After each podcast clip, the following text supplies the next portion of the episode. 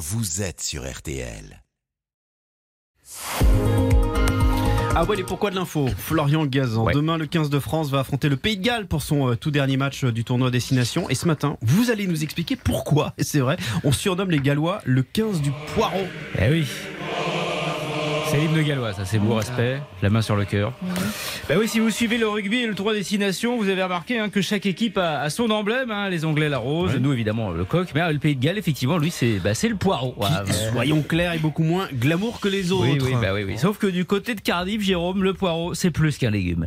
Car c'est grâce à lui que le Pays de Galles a remporté une des plus grandes batailles de son histoire. Et là, bah, c'était pas du rugby. Ah, pas du rugby, alors c'est quoi comme bataille? Eh bien, selon la légende, au VIe siècle, David de Ménevie, devenu saint patron du pays de Galles, est en guerre pour repousser les Saxons qui veulent envahir les terres galloises.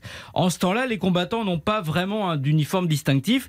Bah donc du coup, euh, ils sont tous en armure et en plein affrontement, c'est pas toujours simple de savoir si le type en face de vous c'est un pote ou, euh, te tape un- dessus ou pas un ennemi, voilà, c'est bon. Ah, Alors, t'es mort, co- dommage. comment faire Comment faire? Eh bien, c'est là que David de Ménevie a une idée, a une idée de génie. Ah, et c'est quoi cette idée de génie? Eh bien, en apercevant un champ de poireaux à proximité Mhm. du champ de bataille, parce qu'il y a beaucoup de poireaux au Pays de Galles, il demande à chacun de ses hommes d'en prendre et de le fixer au sommet de son casque pour pouvoir se distinguer Quelle des envahisseurs. Bah oui, c'est ce qu'ils font immédiatement. Les Gallois remportent le combat et c'est ainsi que le poireau, sorte de porte-bonheur, devient le symbole du pays. Voilà. Et c'est encore le cas aujourd'hui?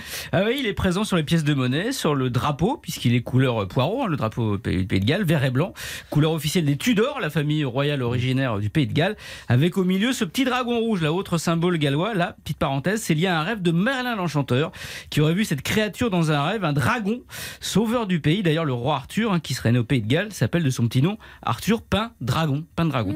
Pour finir sur le poireau, il est même aussi sur la coiffe des soldats gallois actuels hein, aujourd'hui. Pas des vrais quand même. Non, non, vous imaginez bien, ce sont pas des, non, non, bah non. Ce sont des plumes vertes et blanches pour symboliser le poireau, hein, euh, poireau qu'on espère que nos Français vont dévorer demain après-midi, même si je suis pas sûr qu'il y ait beaucoup de véganes chez les rugbymen.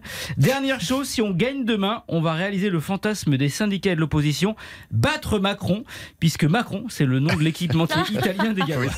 C'est pas vrai. Ah oui. Merci.